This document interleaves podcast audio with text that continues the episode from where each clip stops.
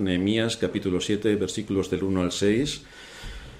Luego que el muro fue edificado y colocadas las puertas y fueron señalados porteros y cantores y levitas, mandé a mi hermano Anani y Ananías, jefe de la fortaleza de Jerusalén, porque este era varón de verdad y temeroso de Dios más que muchos, y les dije, no se abran las puertas de Jerusalén hasta que caliente el sol, y aunque haya gente allí, cerrad las puertas y atrancadlas. Y señalé guardas de los moradores de Jerusalén, cada cual en su turno, y cada uno delante de su casa. Porque la ciudad era espaciosa y grande, pero poco pueblo dentro de ella, y no había casas reedificadas. Entonces puso Dios en mi corazón que reuniese a los nobles y oficiales y al pueblo para que fuesen empadronados según sus genealogías. Y hallé el libro de la genealogía de los que habían subido antes, y encontré en el escrito así. Estos son los hijos de la provincia que subieron del cautiverio, de los que llevó cautivos Nabucodonosor, rey de Babilonia, y que volvieron a Jerusalén y a Judá, cada uno a su ciudad. Y aquí empieza la genealogía.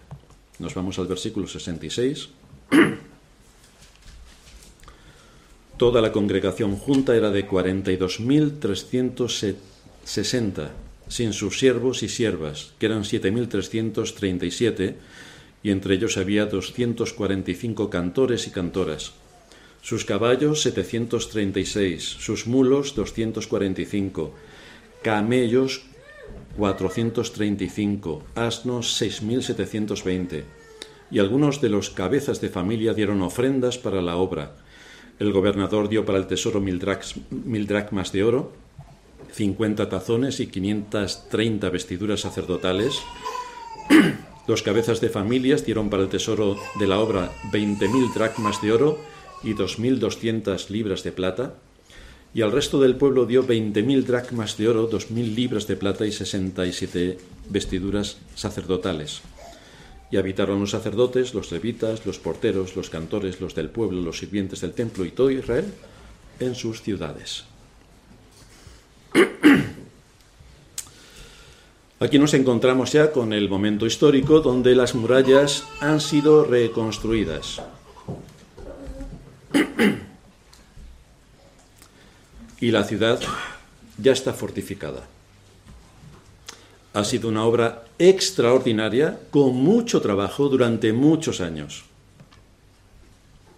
Nehemías nos dice que estuvo 12 años en Jerusalén. No sabemos si llegó hasta eh, el final de esos 12 años. Suponemos que antes de esos 12 años, evidentemente, culminó la obra, pero fue una obra de bastantes años. La iniciativa, el celo, el conocimiento, la estrategia, el esfuerzo y el valor de Nehemías ha sido fundamental para llevar a cabo esta labor que ha redundado en el bien de la ciudad donde Dios debía ser honrado, porque allí estaba el templo, Allí debía desde allí debía salir la luz que alumbrase las naciones. Y esto es lo que Nehemías ha vuelto a poner en su sitio. Una vez que toda la estructura está consolidada, toda la estructura de la ciudad, ahora se inicia la organización interna para hacer viable la vida y generar los recursos para que todos puedan satisfacer sus necesidades. Esto incluía no solamente todos los temas que tienen que ver con la economía, con la agricultura, con eh, los aspectos políticos y sociales que puede tener cualquier ciudad, sino también la incorporación de los levitas, que eran los encargados por la ley para que todo lo que implicaba la actividad religiosa se pudiera llevar a cabo. En nuestros días veis que la actividad religiosa está completamente anulada de cualquier tipo de ámbito de la vida. Pero en aquel tiempo, y hasta no hace demasiado, la actividad religiosa era una parte importante porque todos somos seres eh, que, compuestos por una parte física y por otra parte espiritual. Necesitamos el alimento espiritual. Pero ya se han encargado los políticos de anular completamente el aspecto espiritual para que ellos sean los poderosos y los reyes que gobiernen sobre las conciencias. Pero no es esto lo que encontramos en las escrituras y nos debemos rebelar contra esta imposición del mundo en el que vivimos, donde solamente la política tiene cabida y no la religión. Pero en toda la organización que lleva a cabo Nehemías, veis que no hay una actitud espiritualoide, ni una disposición santurrona, No, tenemos una ciudad que hay que organizar y tenemos que actuar de una manera coherente, con principios establecidos en las escrituras, pero prácticos para la vida en la ciudad en la que ya estamos fortificados. Esto requiere un poco de ciencia y de conocimiento, no es mucho más, pero no simpleza y desde luego no buenismo y desde luego no santurronerismo, tampoco. Esto es la, cristiandad por donde va, pero esto no es, en la práctica no sirve para nada. Hay que tener un poco más de conciencia de dónde vivimos. A partir de este momento, cuando las murallas ya han sido restauradas, Nehemías toma hombres de confianza que sean capaces de dirigir al pueblo en todas las áreas que son necesarias para que la vida social y económica funcione. Por esto, toma conciencia de la necesidad de empadronar al pueblo. Vamos a saber quiénes somos, de dónde somos y cómo nos vamos a organizar. Para esto nos tenemos que empadronar. Bastante simple y entonces a partir de ahí establece una estructura de gobierno para dirigir y gobernar la ciudad de Jerusalén. Si esto ocurría a nivel de organización civil, mucho más atención tenemos que prestar a la organización eclesiástica, tal y como lo define con bastante claridad las escrituras, que son bastante precisas. Los judíos tenían bastante claro que pertenecían a una nación santa, y esto tenía responsabilidades y tenía consecuencias. Los cristianos no sabemos muy bien a qué nación pertenecen, pero visto lo visto, están bastante perdidos en todo este aspecto.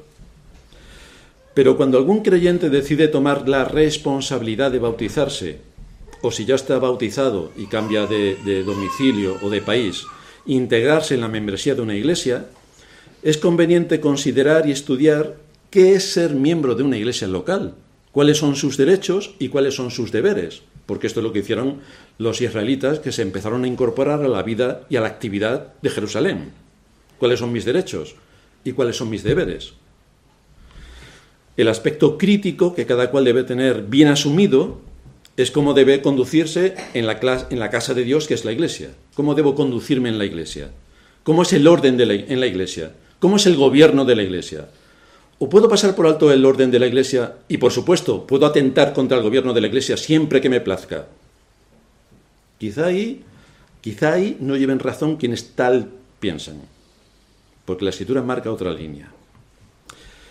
En el tiempo de Nehemías, todos sabían cuál era la estructura de autoridad. Todos sabían cómo había que mantener el respeto debido a las autoridades. En nuestros días, desde luego, y respecto a la Iglesia, Pocos son los que tienen clara la autoridad en la Iglesia y algunos, y algunos quieren opinar sobre todo lo que tiene que ser la Iglesia, cómo debe funcionar la Iglesia y qué tiene que hacer la Iglesia sin tener la más remota idea de lo que enseña la palabra de Dios respecto a la Iglesia. Simplemente opinan para imponer, no aprenden, simplemente quieren imponer. Y esto también hay que barrer con este tipo de ideología sectaria que se mete dentro de la Iglesia. Por eso tenemos que hacer caso de las palabras de Pablo a Timoteo.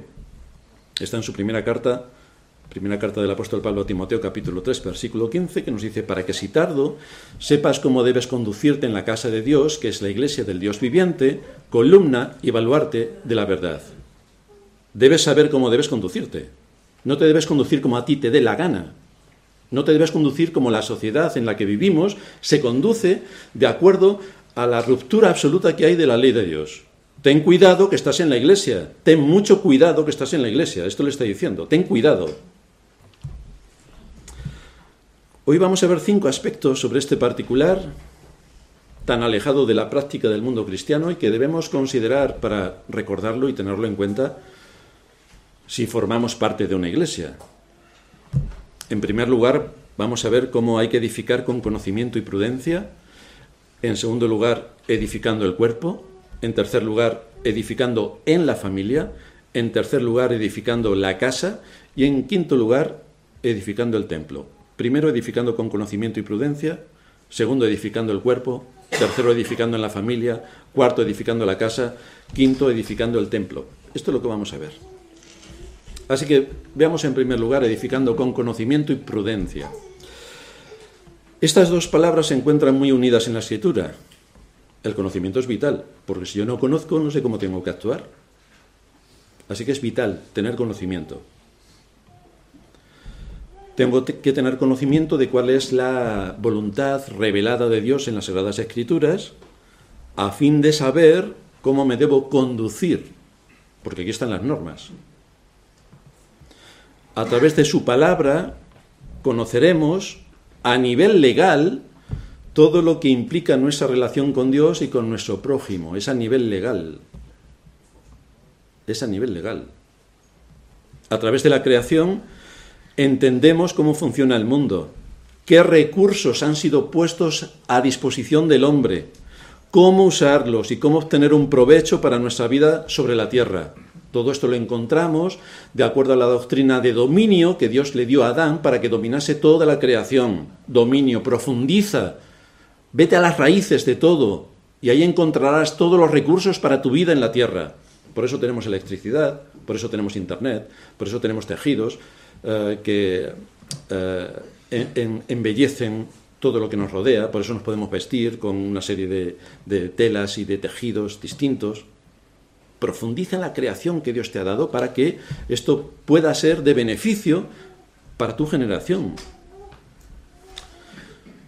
Todo esto requiere conocimiento, requiere usar la inteligencia, requiere invertir mucho tiempo en investigación, requiere aprender estrategia, requiere tener discernimiento, requiere sabiduría y también requiere prudencia. Muy lejos de un espiritualismo nebuloso, que es el que hoy practica la cristiandad, todo esto es lo que aplicó Nehemías, cosas prácticas. Cojo principios y los aplico de forma práctica al mundo en el que me ha tocado vivir. Pablo nos dice en Efesios 1:17, para que el Dios de nuestro Señor Jesucristo, el Padre de Gloria, os dé espíritu de sabiduría y de revelación en el conocimiento de Él, alumbrando los ojos de vuestro entendimiento. Y lo que Pablo dice es que Dios manifestó su gracia para con su pueblo, no solamente perdonando nuestros pecados y haciendo que Cristo muriera en nuestro lugar para satisfacer legalmente la ley, no hizo solamente esto, no hizo que conociésemos el misterio de su voluntad, que eso es importante, sino cuál es el alcance del conocimiento de su voluntad que nosotros debemos tener en cuenta, porque esto se aplica a todas las áreas en las que nosotros nos desenvolvemos en este mundo. Se aplica a nivel laboral, a nivel familiar, a nivel eclesiástico, a nivel político, a nivel económico, se aplica en todo, porque aquí en la escritura tenemos los principios que regulan toda la actividad del ser humano en este mundo. Tenemos lo más importante que es la salvación que, que Dios nos ha dado en Cristo, pero luego no podemos ser ignorantes de todas las aplicaciones que se derivan de los mandamientos y el impacto social que esto supone en todo el mundo, si somos conocedores de la palabra de Dios. Lo que Pablo nos enseña es que la sabiduría y el conocimiento son dos aspectos necesarios para conocer la voluntad de Dios y aplicarla. Así que cuando la gracia de Dios actúa en una persona, esto tiene consecuencias prácticas. Dice Pablo a Tito en el capítulo 2, versículo 11, porque la gracia de Dios se ha manifestado, se ha manifestado para salvación a todos los hombres. ¿Y cómo se manifiesta esa gracia? ¿Cómo? En el versículo 12, enseñándonos que renunciando a la impiedad y a los deseos mundanos, vivamos en este siglo sobria, justa y piadosamente. Así que la gracia de Dios no solamente me ha salvado de la condenación eterna, a la que por causa de Adán y por mi pecado me lleva de forma natural el juicio de Dios, sino que me ha, me ha llevado a que desarrolle mi vida en este mundo de una manera que es coherente con las escrituras. Sobria, que viva de forma sobria, es decir, sin ser el centro de atención. Sin ser el centro de atención. Yo soy el más guapo de todos y yo soy el centro de atención. Y tengo que hacer cualquier cosa, tanto buena o mala, para llamar la atención y ser el centro de atención. Y cuando me mira al espejo, como en Blancanieves creo que era, ¿Quién es la más guapa de todas las reinas? Y el espejo nos diga, tú. Si nos, dice, si nos habla así el espejo nos vamos a asustar. Pero debemos tener cuidado, porque el matiz es que vivamos sobriamente, también justamente, es decir, de acuerdo a los principios de la ley de Dios. No es solamente literalmente de acuerdo a la ley, sino todo lo que se deriva de la ley, todo lo que se deriva de la ley, los principios. Y piadosamente, mostrando en mi vida la obediencia a la voluntad divina con el testimonio que pueden dar aquellos que han conocido la verdad. Es decir, ¿tienes buen testimonio entre los tuyos?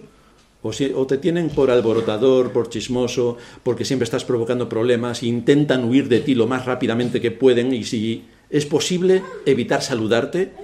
Tienes que tener todo esto en cuenta. El problema que se suele tener generalmente en la cristiandad es que el aspecto de la salvación se pone en un área de la vida que no afecta al resto ni viceversa. Por ejemplo, habréis oído hablar muchas veces de mi vida cristiana.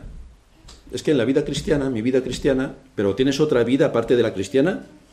¿Cuántas vidas tienes? ¿Tienes siete vidas como los gatos? ¿O es mi vida como cristiano? Porque si dices mi vida cristiana es un compartimento que es la vida cristiana, pero tienes otros 17 compartimentos que ahí no afecta a la vida cristiana. ¿O cómo funciona esto? ¿Por qué dicen mi vida cristiana? Si yo soy el cristiano. Por tanto es mi vida, no mi vida cristiana, es mi vida como cristiano. Un pequeño matiz, pero importante. Lo que encontramos en nuestros antepasados en la fe que aparecen en las escrituras es que todo estaba envuelto de principios que eran razonablemente aplicables al contexto donde les tocó vivir. Esto es lo que encontramos.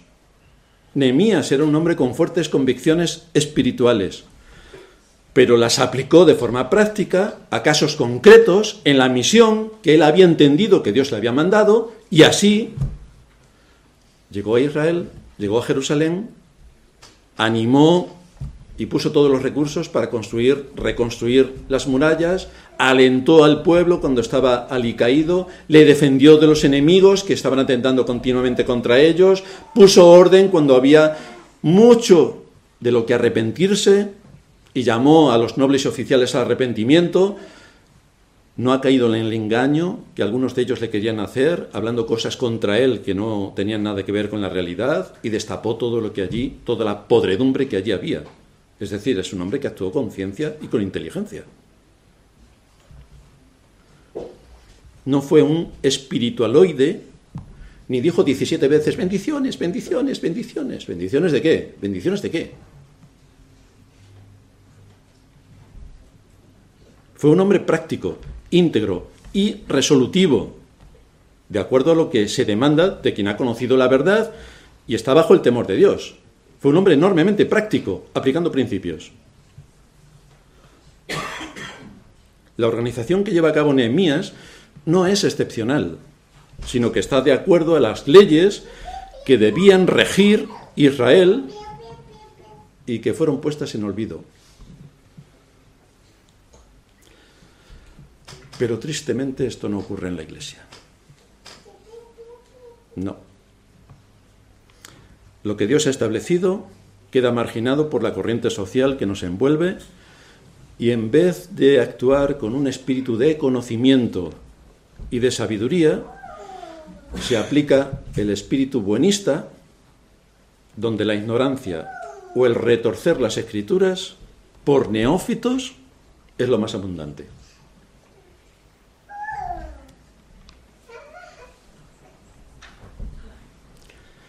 Al igual que ocurría con el pueblo de Israel en el Antiguo Testamento, donde debían estar más que atentos a la voluntad de Dios definida en su palabra, así ocurre también en el Nuevo Testamento. Por eso en la epístola a los Efesios, entre otras, se nos exponen algunos principios para entender la doctrina de la Iglesia como nación santa que somos. Israel era una nación santa, separada por Dios del resto de naciones del mundo para cumplir unos, unos propósitos específicos. Pero la Iglesia, si alguien es nación santa, es la Iglesia, que ha sido llamada por el Espíritu de Dios para cumplir un propósito extraordinariamente específico. No solamente la salvación de los que la componen, sino anunciar el Evangelio hasta los cuatro confines de la tierra. Vamos a ver en segundo lugar entonces, edificando el cuerpo. Por la enseñanza de la Escritura todos sabemos que Cristo es la cabeza y que la iglesia es su cuerpo. Esto es una idea bastante familiar para todos nosotros. Pablo en Romanos 12, a partir del versículo 4, dice, porque de la manera que en un cuerpo tenemos muchos miembros, pero no todos los miembros tienen la misma función, así nosotros, siendo muchos, somos un cuerpo en Cristo y todos miembros los unos de los otros. Esto es un cuerpo. Nuestro cuerpo está ah, compuesto por distintos miembros y variados miembros y cada uno de los miembros tiene una función completamente distinta a la otra. Hay que tener cuidado para que la mano no le diga al corazón cuándo debe latir o cuándo debe callarse. Más bien la mano se debe ocupar de sus asuntos y el corazón de los suyos. Pero hay que tener cuidado en esto para no confundirnos y acabar haciendo en la Iglesia lo que no se debe hacer y atenta contra el principio de las Escrituras. En la misma línea, el apóstol Pablo en 1 Corintios 12, a partir del versículo 12, dice, porque así como el cuerpo es uno y tiene muchos miembros, pero todos los miembros del cuerpo, siendo muchos, son un solo cuerpo, así también Cristo. Porque por un solo espíritu fuimos todos bautizados en un cuerpo, sean judíos o griegos, sean esclavos o libres, y a todos se nos dio a beber de un mismo espíritu. Todos hemos sido salvados de la misma manera, tanto judíos como gentiles por medio del el hecho de que Dios nos haya llamado desde la eternidad y por el hecho espectacular de que el Espíritu Santo lleva a cabo la obra de regeneración y por el hecho de que Cristo muera por aquellos que el Padre le dio y son aquellos a quienes el Espíritu resucita. Sigue diciendo en el versículo 27, vosotros pues sois el cuerpo de Cristo y miembros cada uno en particular. Así que somos miembros de un cuerpo. De manera que el cuerpo no es una masa sin forma, con cada uno de los miembros puestos al azar como han querido caer, o con que cada miembro ocupe el lugar que a él le gustaría ocupar, entrometiéndose en asuntos que no son de su competencia. Todo está organizado, completamente organizado. Esto es lo que está haciendo Nehemías. Jerusalén está siendo organizada. Cada uno sabe lo que tiene que hacer, cómo lo tiene que hacer y cuándo lo tiene que hacer. Está organizando toda la estructura que tiene que ver con la ciudad. Está organizando el cuerpo de gobierno y está persiguiendo que todo funcione correctamente para el bien orden y para honrar al Dios que les ha dado tantos privilegios. Pero todo tiene consecuentemente un orden, tiene principios de autoridad y cada uno debe saber lo que debe hacer. De la misma manera, la iglesia no es un grupo de personas que están unos al lado de otros y que pasan juntos un ratito el domingo, que bien, como hacen en algunas iglesias. Ahora saluda al que tienes al lado y todos se dan la manita. Ahora vamos a saltar todos juntos y todos saltan. Ahora... Pero aquí no estamos para eso. No somos nosotros. Venimos a adorar a Dios. No a nosotros, no a entretenernos nosotros, no a pasarlo bien nosotros. Venimos a rendirle un culto racional a Dios. Este es el objeto y el propósito por el que Dios nos convoca. La iglesia es un grupo de personas que Dios ha llamado de entre la gran multitud del mundo para ponernos a todos nosotros en una relación de ayuda y dependencia mutua, para que juntos, coordinados, unidos y en relación con la cabeza que es Cristo, podamos cumplir nuestro deber en este mundo. Esto es la iglesia coordinadamente cada uno de los miembros en particular que ha sido puesto donde el Espíritu Santo quiso, debe cumplir con su misión. Ahora uno no puede decir, pues yo quiero ser pastor. Y el otro, pues yo quiero ser el que toca el piano, pero ¿sabes música? No. Pero entonces, ¿qué vas a tocar? Y yo, pero ¿tú sabes algo del ministerio pastoral? No. Entonces, ¿tiene los dones, las capacidades y todo lo que se requiere? No. Pues, ¿qué pintas aquí? Entonces hay que tener cuidado con cuál es el lugar en el cuerpo donde el Espíritu nos ha puesto, y allí donde nos ha puesto es donde tenemos que empezar a trabajar, donde nos ha puesto el Espíritu. Esto es lo que hizo Nehemías. Incluyó y estableció todos los que iban a formar parte de todas las actividades que tenían que darse lugar en Jerusalén. Pero fijaos también que Nehemías incluyó solo a los israelitas, a nadie más, a nadie más. Y la Iglesia incluye a los que Dios ha llamado, a nadie más. Por eso hay un examen riguroso cuando alguien quiere ser miembro de la Iglesia para saber si corresponde a todo lo que Dios en su palabra demanda, de acuerdo a una persona que ha sido llamada por el Evangelio y puede formar parte del pueblo de Dios. La Iglesia tiene el papel principal de ser columna y baluarte de la verdad. Por eso la Iglesia, queridos hermanos, no es una ONG. ¿Sabéis lo que significa ONG? Organización no gubernamental. ¿Sabéis de dónde reciben las organizaciones no gubernamentales el dinero? Del gobierno. Pero si es una organización no, no gubernamental, entonces, pues otro engaño más. a la que la mayoría de las iglesias de nuestra época se suman. Quieren ser ONGs y hacerle la competencia a las ONGs. Pues que se vayan a ser ONGs, que quiten el rótulo de la entrada, que es lo único que les identifica como iglesia, lo único, y que pongan ONG cristiana. Entonces sí, ya sabemos a qué nos atenemos. Pero no podemos engañar de forma tan superlativa a todos los que pasan por delante, ni por supuesto a los que se sientan a escuchar.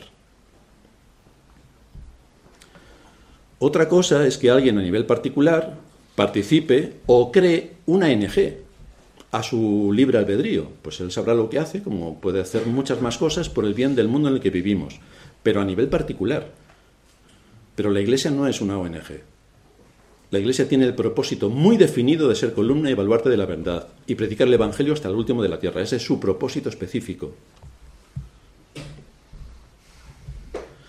Esto supone también que la Iglesia no es un lugar donde uno está de visita permanente. Visita permanente. No soy llamado a pertenecer a la Iglesia fuera de la estructura de la Iglesia.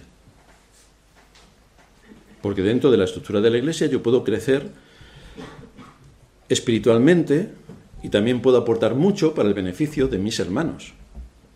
Tengo el mandato preciso de unirme al cuerpo de Cristo, que es la iglesia local, para aportar desde mi posición todo lo que sea necesario, de acuerdo a mi capacidad y con las responsabilidades del lugar donde el Espíritu Santo me ha puesto. Tengo muchas cosas que hacer y aportar a la iglesia.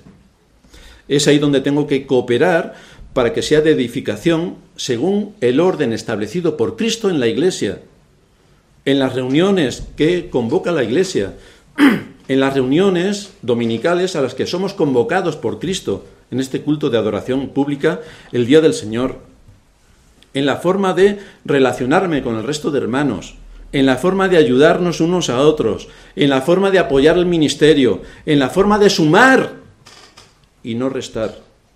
Sumar y no restar.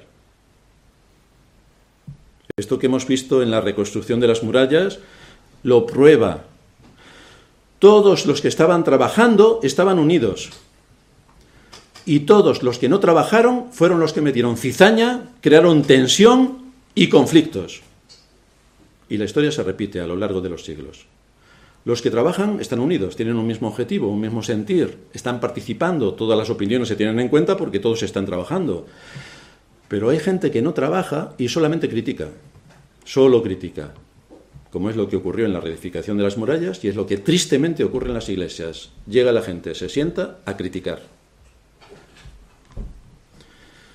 Esto es porque hay quienes piensan que pueden recibir todos los privilegios y no tener ninguna responsabilidad. Hay quienes piensan que pueden ser receptores de la gracia de Dios, estar en la iglesia como visitante y no comprometerse con Cristo.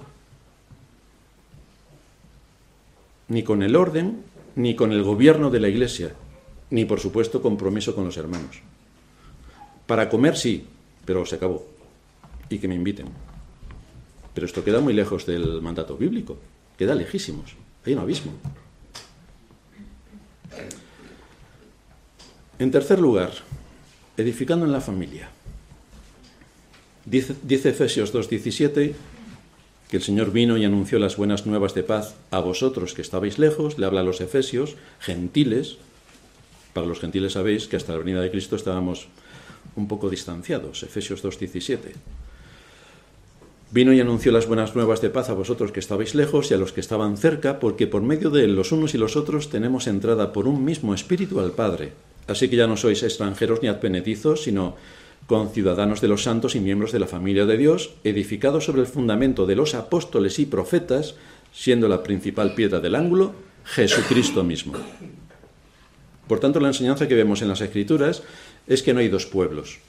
Para la cristiandad sí, están los judíos que tienen el marchamo de soy auténtico y luego están los gentiles que nos quedamos ahí un poco de lado. Para la Escritura no, nosotros somos la nación santa, nosotros. Nosotros somos los descendientes puros de Abraham, los que tenemos la fe de Abraham, no los que descendemos por línea genealógica de Abraham, no, los que descendemos de la fe de Abraham. Estos son los puros, los que descienden de la fe de Abraham. Por lo tanto, no hay dos pueblos. Tampoco hay dos maneras distintas de salvar. Para la cristiandad los del Antiguo Testamento se salvaban por las obras, por el Nuevo Testamento por la fe. Pero no se han leído Efesios 11, claro. Perdón, Hebreos 11, no se lo han leído. Porque ahí por la fe vienen todos nuestros antepasados del Antiguo Testamento que se salvaron por la fe, igual que nosotros. No hay dos destinos distintos.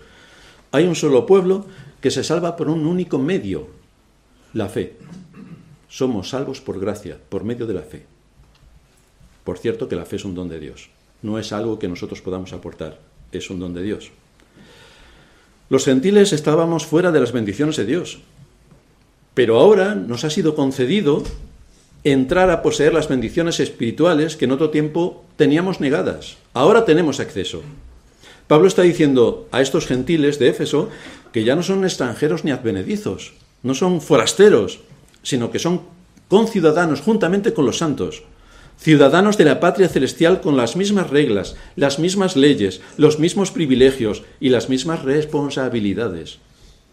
Ya formamos todos un mismo pueblo que está organizado y está estructurado. Tiene su estructura de poder y tiene luego todo lo que supone para la vida social en la que se debe desarrollar. Pero da un paso más allá y dice que estos gentiles son miembros de la familia de Dios, con lo cual nos da una perspectiva de lo que es la Iglesia.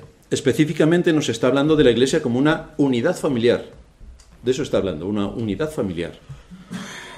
En esto es en lo que también los israelitas estaban involucrados. Somos una familia.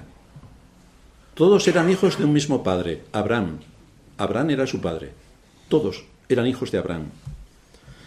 Por tanto, todos pertenecían a la misma familia, lo cual implica que debían tratarse unos a otros, pues con el amor supuesto que debe tener una familia,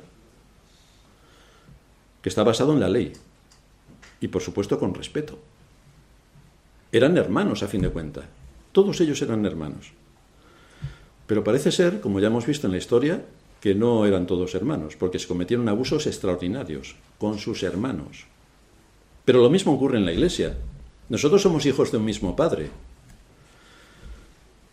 Debemos tratarnos de acuerdo a lo que el padre de familia determina, porque para eso es el padre, es quien tiene la autoridad el texto que leíamos de Efesios 4. Yo pues, preso en el Señor, os ruego que andéis como es digno de la vocación con que fuisteis llamados, con toda humildad y mansedumbre, soportándoos con paciencia los unos a los otros, en amor, solícitos en guardar la unidad del Espíritu en el vínculo de la paz. A esto somos llamados en la Iglesia. Solícitos en guardar la unidad del Espíritu en el vínculo de la paz. No venimos aquí a luchar entre nosotros, no venimos a guerrear, no venimos a cuestionar, no venimos a imponer nuestra opinión, no venimos a... Mm, que somos familia. ¿Y qué hace alguien cuando pertenece a una familia? Pues busca, si tiene algún tipo de dificultad o de roce o de cosas que no le han gustado, vamos a buscar el medio para quitar los malos entendidos, la obra de Satanás, que siempre está incluida en todo, y ver cómo podemos avanzar, que queremos sumar, no restar, queremos sumar. Ahora que nadie venga diciendo, pues para sumar tengo que quitar de en medio al padre de familia. Hombre, entonces has cargado la familia. Es decir, ya sabéis que en nuestra época, si queremos que las familias funcionen bien, los padres tienen que obedecer a los hijos. Y en la iglesia, la gente piensa que para que funcione bien la iglesia, el pastor le tiene que hacer caso a los miembros díscolos. Pues no va a ser así. Lo lamento. Los díscolos se tendrán que ir, porque las cosas seguirán tal y como Dios establece en la palabra. Esto es lo que Dios enseña. Un cuerpo y un espíritu como Fuisteis llamados también en una misma esperanza de vuestra vocación, un Señor, una fe, un bautismo, un Dios y Padre de todos, el cual es sobre todos y por todos y en todos.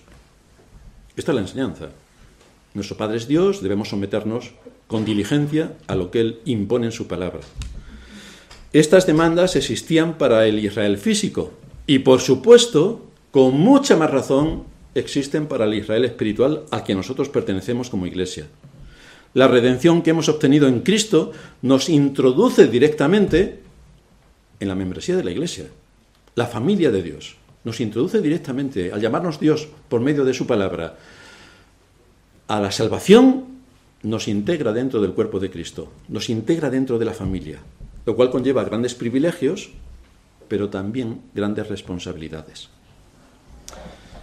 En el mundo romano, ser adoptado en una familia de aquella época implicaba recibir el refugio y la protección que el padre de la casa pudiera dispensar, porque entonces las familias eran familias y el padre tenía una autoridad indiscutible.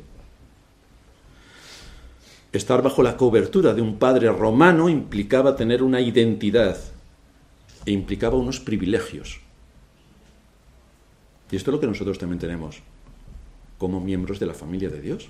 Tenemos una identidad y tenemos unos privilegios.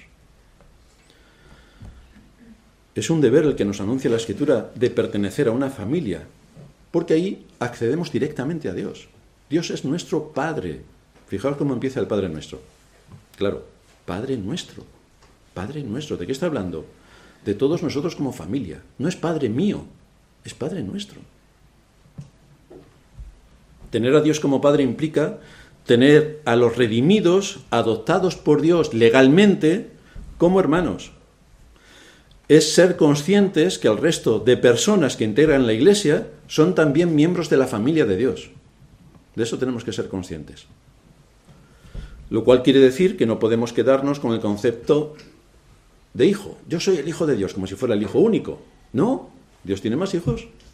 Están aquí, reunidos en la iglesia, y hoy a lo largo de todo el mundo hay muchas iglesias como nosotros que se reúnen para adorar a Dios y rendirle culto, en orden, nuestro conocimiento de Dios como Padre tiene que llevarnos a integrarnos en la familia de Dios y tener el cuidado y la sensibilidad de que estamos en medio de una familia. Podemos y debemos de tratar a Dios como nuestro Padre de forma personal, pero no de forma exclusiva, porque Él es el Padre de toda la familia, de todos los redimidos. Recordad las palabras de Cristo en Mateo 3:34. ¿Quién es mi madre y mis hermanos? ¿Quiénes son? Todo aquel que hace la voluntad de Dios es mi madre y mi hermano y mi hermana. Así que, ¿quiénes son nuestros hermanos? Pues aquellos que hacen la voluntad de Dios, aquellos que se someten a la palabra de Dios, aquellos que tienen un espíritu enseñable, aquellos que suman, que aportan, que, traen alegría, que traen paz, que traen unidad. Estos son. Esto nos debe llevar a ser fieles y leales a nuestra iglesia, fieles y leales. Fidelidad y lealtad. No esperamos traiciones. No esperamos que alguien esté con el puñal en alto para ver a quién mata. Fidelidad y lealtad, que es lo que demanda la palabra para mantener la unidad y la paz dentro de la iglesia. En cuarto lugar, edificando la casa. Dice Pablo en 1 Timoteo 3:15, la casa de Dios, que es la iglesia del Dios viviente. Todos los redimidos son colocados en esta casa, en la casa de Dios, con los privilegios de hijos, porque hemos sido adoptados. Esta adopción legal que forma parte de la redención nos introduce en una familia tan especial y exclusiva, con los derechos y privilegios de hijos, que no deberíamos pasarlo por alto. Una familia exclusiva. Es solo para los creyentes. Solo para los creyentes. De manera que aquellos a quienes Dios llama por su palabra y por su espíritu no pueden actuar, como decíamos antes, como invitados en esta casa. Queridos hermanos, todos sois invitados. ¿No? No. Si alguien tiene la mente que es un invitado, que se olvide. Pues solamente los que nos visitan, claro. Pero el resto no somos invitados. Ninguno de nosotros goza de la cortesía especial con la que se trata a un invitado para agasajarle. Hombre, cuánto me alegro que hoy hayas venido a la iglesia. Pero si tú eres parte de la iglesia, ¿cómo que me alegro de que hayas venido a la iglesia? Tú le dices a tu, a tu hijo, hombre, cuánto me alegro de que hayas venido a casa. Hombre, pues es lo normal que vaya a su casa. Es lo normal. Bueno, a lo mejor no va a la casa si tiene que trabajar. Entonces lo mismo se queda hasta más tarde. Pero es lo normal. No nos podemos tratar unos a otros agasajándonos para que nuestra estancia sea más agradable, porque no somos invitados. Claro que debemos de cultivar las buenas prácticas, las buenas costumbres, ser amables, cariñosos, comprensivos, claro, pero sin perder de vista que todos formamos parte de una familia con responsabilidades cada uno de acuerdo al lugar donde el Espíritu Santo le ha puesto.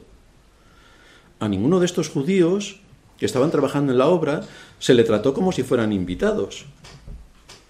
Ni se les dijo, hombre, no, no tenéis que trabajar en la obra, quedaros en casita, tranquilitos, no tenéis que trabajar, porque sois invitados, ¿verdad? Tampoco se les permitió que estuviesen allí como si fueran de vacaciones. Vosotros que vais a trabajar aquí, ponemos una palmera, dos, em, no sé cómo se llaman las bebidas de hoy, lo que sea, y os tomáis vuestra bebida tranquilamente, refrescante. No, porque no eran invitados. Había que trabajar. Había que trabajar. Y lo mismo ocurre en la iglesia. Pero esto es lo que hace un hijo. Y eso es lo que nosotros somos en la iglesia. No somos invitados. Somos miembros de una familia, donde en una familia todo el mundo tiene responsabilidades, si está la familia en orden. En la casa de Dios, por tanto, debemos asumir nuestro papel como miembros de esa casa.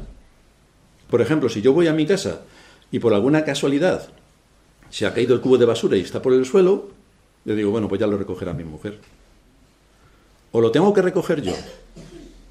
Lo mismo lo tengo que recoger yo y ver qué cosas pueden hacer falta o no falta, o ver en qué cosas puedo eh, quitarle trabajo a otras personas que también viven en mi familia. Pero esto también pasa en la iglesia. O si vemos algo que no está en su sitio o algo que está descolocado o alguien que está hablando eh, de forma indecorosa, mm, a nosotros nos da igual. O tenemos que velar los unos por los otros y tener la iniciativa de que cuando cualquier cosa esté fuera de su sitio, ir y corregirla, ir y ayudar, y, ir y quitar ese estorbo que está en medio, mm, incordiando al resto. ¿O somos todos invitados?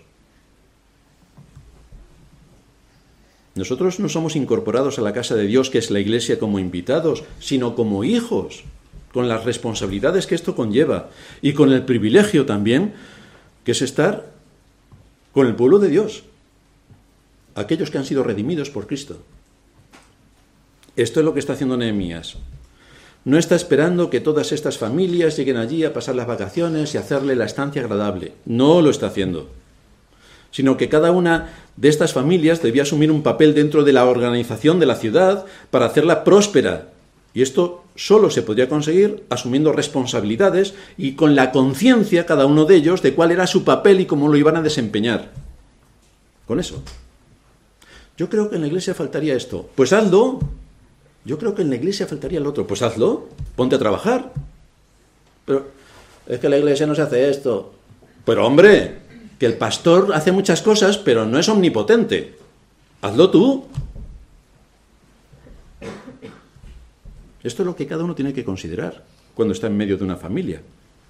Cada creyente salvado por la gracia de Dios debe considerar la necesidad primero de estar integrado en la iglesia y después recordar que no es un invitado, y que tiene que participar en todo lo que sea necesario y que tiene que tener la iniciativa y proactividad para ver en qué cosas que considera que pueden estar deficientes, cómo voy a ayudar con mi trabajo, con mi esfuerzo, con mi tiempo y con mis recursos para que aquello que aparece como deficiente pueda funcionar correctamente y ser de ayuda para todos. La idea de tener a Dios como Padre tiene esa dimensión, considerar a mis hermanos como la familia, la familia de Dios. Por eso el pecado que llevaron a cabo los nobles y los oficiales de cobrar usura, de admitir a las hijas de sus hermanos como siervas, era un pecado extraordinario, porque aparte de que la ley lo prohibía, pasaron por alto que eran sus hermanos, lo cual hizo del pecado algo mucho más grave de lo que era. Era un agravante, Tristemente tenemos una mentalidad por la cultura en la que nos hemos criado, tenemos una mentalidad individualista y nos hace enfatizar la idea de Dios como Padre para aferrarnos a los privilegios que tenemos. Ya sabéis que todo el mundo habla de sus derechos. Se han manifestado en el 8M reclamando derechos para las mujeres, derechos para las mujeres. Pero si gobierna tu gobierno, ¿cómo es que reclamas derechos? Porque que lo cambie tu gobierno, que para eso gobierna, ¿no? ¿O, o qué pintas allí? Todo el mundo reclama derechos. No se sabe por qué reclaman algunos pero todo el mundo reclama derechos. Esto se ha, se ha insertado también en la iglesia. Derechos, derechos, derechos. Queremos esto, queremos lo otro, queremos que el pastor baile, queremos que venga de rosa, queremos, queremos, queremos. ¿Y tus responsabilidades? Primero con la escritura. ¿Cuánto tiempo dedicas al día a estudiar la palabra? Por ejemplo. ¿Cuánto tiempo dedicas a la oración? ¿Cuánto tiempo dedicas a meditar sobre el sermón que el domingo hemos eh, expuesto?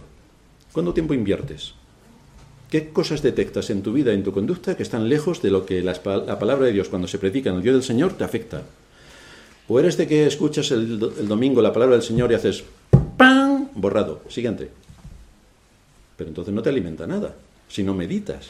Porque es que es una de las responsabilidades que tenemos, es meditar en la palabra de Dios, meditar en lo que hemos escuchado el domingo, meditar, meditar, meditar, profundizar, adquirir conocimiento para tener sabiduría.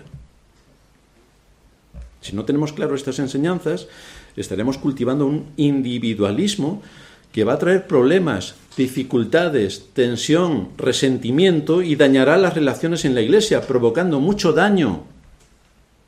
Esta es la triste realidad, que no es inventada, sino que es lo que ocurre. Si cada uno no tiene muy en cuenta este asunto en particular y no ayuda al resto del cuerpo, pues tendremos muchos problemas. En estos judíos vemos que los que estaban trabajando se ayudaban entre sí, se ayudaban unos a otros para edificar las murallas, que eran comunes y, y de gran beneficio para todos, como es la iglesia para nosotros.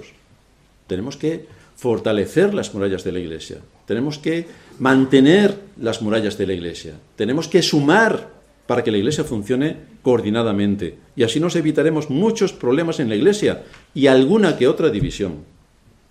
Pero si tenemos las cosas claras, claro. Se pregunta Malaquías en el capítulo 2, versículo 9, ¿no tenemos todos un mismo Padre? ¿No nos ha creado un mismo Dios? ¿Por qué pues nos portamos deslealmente el uno contra el otro, profanando el pacto de nuestros padres? Pero si somos hermanos, no tenemos que buscar el consenso de acuerdo a la escritura, no el consenso social, sino esto es lo que enseña la escritura, por lo tanto, sea Dios veraz y todo hombre mentiroso. La escritura es bastante precisa con sus afirmaciones, si la interpretas correctamente. Ahora, si vienes a retorcerla y a exponer otras cosas distintas a lo que históricamente son nuestras convicciones, pues vamos a tener un problema extraordinario. Pero la escritura es clara. En quinto lugar, edificando el templo. Dice Pablo en Efesios 2.21, en quien todo el edificio bien coordinado va creciendo para ser un templo santo en el Señor, en quien vosotros también sois juntamente edificados para morada de Dios en el Espíritu. ¿No era Jerusalén la ciudad santa porque allí estaba el templo? Esta era la gloria de Jerusalén, que habían derribado por completo desde la época de Nabucodonosor, 140 años con, con las murallas derruidas y la ciudad abandonada. Toda su gloria y esplendor, toda la luz que debía dar a las naciones, había quedado eclipsada. Pero también esto se aplica a nosotros. ¿No es la iglesia santa porque en ella habita el Espíritu Santo? ¿No es la iglesia santa? Por esta razón la iglesia es un templo santo, que está compuesto por personas en las cuales mora el Espíritu Santo. Cada vez más, a medida que se nos va ah, exponiendo la palabra y que vamos estudiando y profundizando en la palabra, más aún se manifiesta todo lo que Dios ha dejado para nosotros en las Escrituras a fin de que lo apliquemos en nuestro contexto en el cual vivimos. Y aquí hay que tener un poco de sentido común. No digo que el edificio de la iglesia sea un templo. Veis que la cristiandad dice, vamos al templo, vamos al templo. ¿Pero qué templo? Pero que esto no es un templo. Esto no es un templo. Este es un lugar donde nos reunimos. Y el templo está en el corazón de cada uno a los que Dios ha llamado, donde el Espíritu Santo mora como su templo. Pero el templo es la iglesia, las personas, no el edificio. No vamos al templo. Vamos al lugar donde nos reunimos, pero el templo está aquí en nuestro corazón.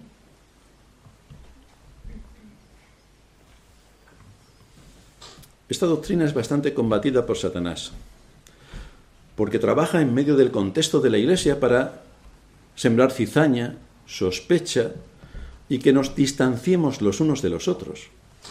Quiere hacernos vivir de forma individual y no como un cuerpo del que cada uno forma parte con otros hermanos a los que debo ayudar, por quienes debo orar. Y esto es así porque somos miembros del cuerpo de Cristo. No quiero decir que tengamos que tener a todos los de la iglesia como nuestros amigos, porque eso no es no funciona así, pero sí los debemos tener como nuestros hermanos. Debemos buscar en la medida de lo posible amistad con hermanos en la iglesia que tengan nuestras mismas edades y que más o menos seamos del mismo nivel. Entonces ahí sí que podemos fraguar una amistad. Pero yo no puedo ser eh, amigo de Marcos, porque Marcos tiene tres años y yo ya he cumplido los 30, creo. No llevo bien la cuenta, pero creo que sí. Entonces no voy a ser amigo nunca de Marcos. Con lo cual uno debe buscar su amistad si es posible. Pero sí debemos tener en cuenta que somos todos hermanos, pertenecemos a la misma familia, aunque uno tenga tres años y otro treinta, pertenecemos a la misma familia. Esto implica que he de trabajar para ser fiel y leal a mis responsabilidades delante de Dios y de mis hermanos. ¿Y qué ocurre cuando la familia se va a reunir después de un periodo de tiempo? Si en el corazón hay alguna rencilla y vamos a estar delante de nuestro Padre, pues dice la Escritura, deja tu ofrenda, reconcíliate primero con tu hermano y después vuelve al altar y adora a Dios con un corazón eh, dispuesto para recibir su palabra con gozo. Claro, esto se complica como el que me caiga mal sea el pastor, porque imagínate, ahí sí que tenemos un problema. Pues entonces, si te cae mal el pastor, no vengas a la iglesia, porque todo lo que el pastor vaya a decir te incomoda. Vas a cerrar tus oídos y te va a hacer un daño terrible, porque todo lo vas a cuestionar. Así que no hace falta que vengas. Hay 200 iglesias en Madrid, te puedes ir a cualquiera de ellas. Y si vives en otro país, hay muchas más iglesias.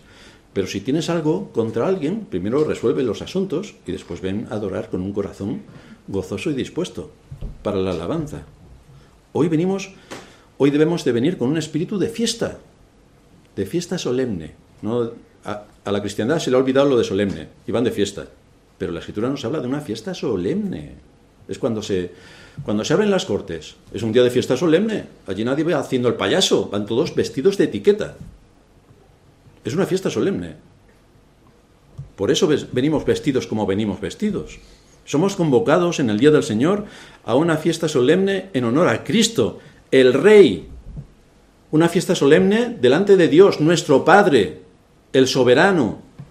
Una fiesta solemne también para el Espíritu Santo que nos revela la voluntad de Dios de las Escrituras, cuando nos abre las Escrituras y nos da el conocimiento que debemos tener sobre todo lo que aquí se nos expone. Esto me lleva a desear el día en el que el Señor va a bendecir a su pueblo. Debo venir con la mentalidad real de que hoy Dios me va a bendecir porque me va a hablar a través de su palabra. Me voy a poder juntar con mis hermanos para alabar su nombre. Debo crear y generar en mí un espíritu de expectación, como a los que le gusta el fútbol. ¿Va a jugar el Real Madrid? Una semana antes ya están como locos porque va a jugar el Real Madrid. Digo el Real Madrid porque es el bueno. Entonces, ¿cuál es el espíritu de expectación que tenemos cuando vamos a venir a la casa del Señor? otra vez domingo. Si empezamos con esa expectación, pues mal vamos. O sea, ya llevamos un espíritu completamente negativo para no darle a Dios el culto que Él merece. Porque ya vamos mal. Llevamos con una indisposición a la alabanza. Pero tenemos que venir con una disposición para alabar a Dios, para bendecir su nombre, para unirnos juntamente con su pueblo, conscientes de que venimos a adorar a Dios y cantar con júbilo. Esto requiere potencia de voz, que, se, que, el edificio se conmueva, se estremezca. Así tenemos que cantar con júbilo. Vamos a recibir la palabra de Dios y lo tenemos que hacer con gozo.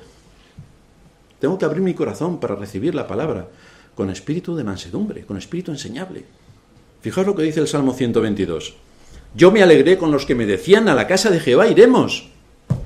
Hoy a todo el mundo, eh, bueno, en la sociedad en la que vivimos, claro, le dices a alguien que vas a la iglesia y no veas tú lo que piensa de ti. Pero esto en la antigüedad iba uno con la Biblia en la mano, hoy ya no tampoco la Biblia se lleva. Iba con la Biblia en la mano y todo el mundo veía que ibas a la iglesia. Estabas dando un testimonio solamente por el hecho de ir con la Biblia en la mano. Ya estabas dando un testimonio. Yo me alegré con los que me decían, a la casa de Jehová iremos.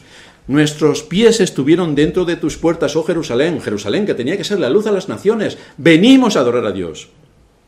Jerusalén, que se ha edificado como una ciudad que está bien unida entre sí, y allí subieron las tribus, las tribus de Jehová, conforme al testimonio dado a Israel, para alabar el nombre de Jehová, porque allí están las sillas del juicio, los tronos de la casa de David. Pedid por la paz de Jerusalén, sean prosperados los que te aman, sea la paz dentro de tus muros y el descanso dentro de tus palacios. Por amor de mis hermanos y mis compañeros, diré yo, la paz sea contigo. Por amor a la casa de Jehová, nuestro Dios, buscaré tu bien. Con este espíritu venimos a la iglesia. Porque si no venimos con este espíritu, es este espíritu el que debemos incentivar para traer que venimos a la casa de Dios, donde nos reunimos juntamente con nuestros hermanos para alabar, adorar y honrar su nombre. Esto es lo que debemos generar en nuestro corazón, expectación, porque Dios ha prometido, por medio de su espíritu, que estará en medio de nosotros. Entonces, ¿cómo no vamos a generar expectación cuando nos reunimos para esta alabanza de su nombre? ¿Y a qué conclusión nos lleva todo esto? Pues a que tenemos muchos privilegios, muchos. Ser hijos de Dios, quien es el Rey soberano y Señor absoluto de la creación, el Dios que envió a su Hijo a morir en nuestro lugar para satisfacer las demandas de la ley, el Dios que nos ha dado conocimiento y prudencia por medio de su palabra, el Dios que nos ha integrado en una familia, que nos ha incluido en su casa, que nos ha convocado para la adoración pública, el Dios que nos da todos los recursos de los que disponemos, el Dios que nos ha puesto en una sociedad determinada para que también seamos luz, aunque sea una simple luz que alumbre en la oscuridad en la que estamos sumidos. El Dios que nos convoca también para que traigamos nuestras ofrendas espirituales, que nos alimentemos de su palabra y que así sepamos cómo aplicar el conocimiento al mundo en el que vivimos y valoremos la alta responsabilidad que nos ha dado al hacernos hijos suyo, suyos. Tenemos muchas cosas de las que darle gracias por sus enormes privilegios. Pero fijaos, vamos a terminar con la lectura de un texto de Isaías, donde nos habla de la iglesia y donde vemos el conocimiento y la sensibilidad que muestra nuestro gran Dios para los verdaderos creyentes que están integrados en su iglesia. Está en el capítulo 54, a partir del versículo 11. Pobrecita, fatigada con tempestad.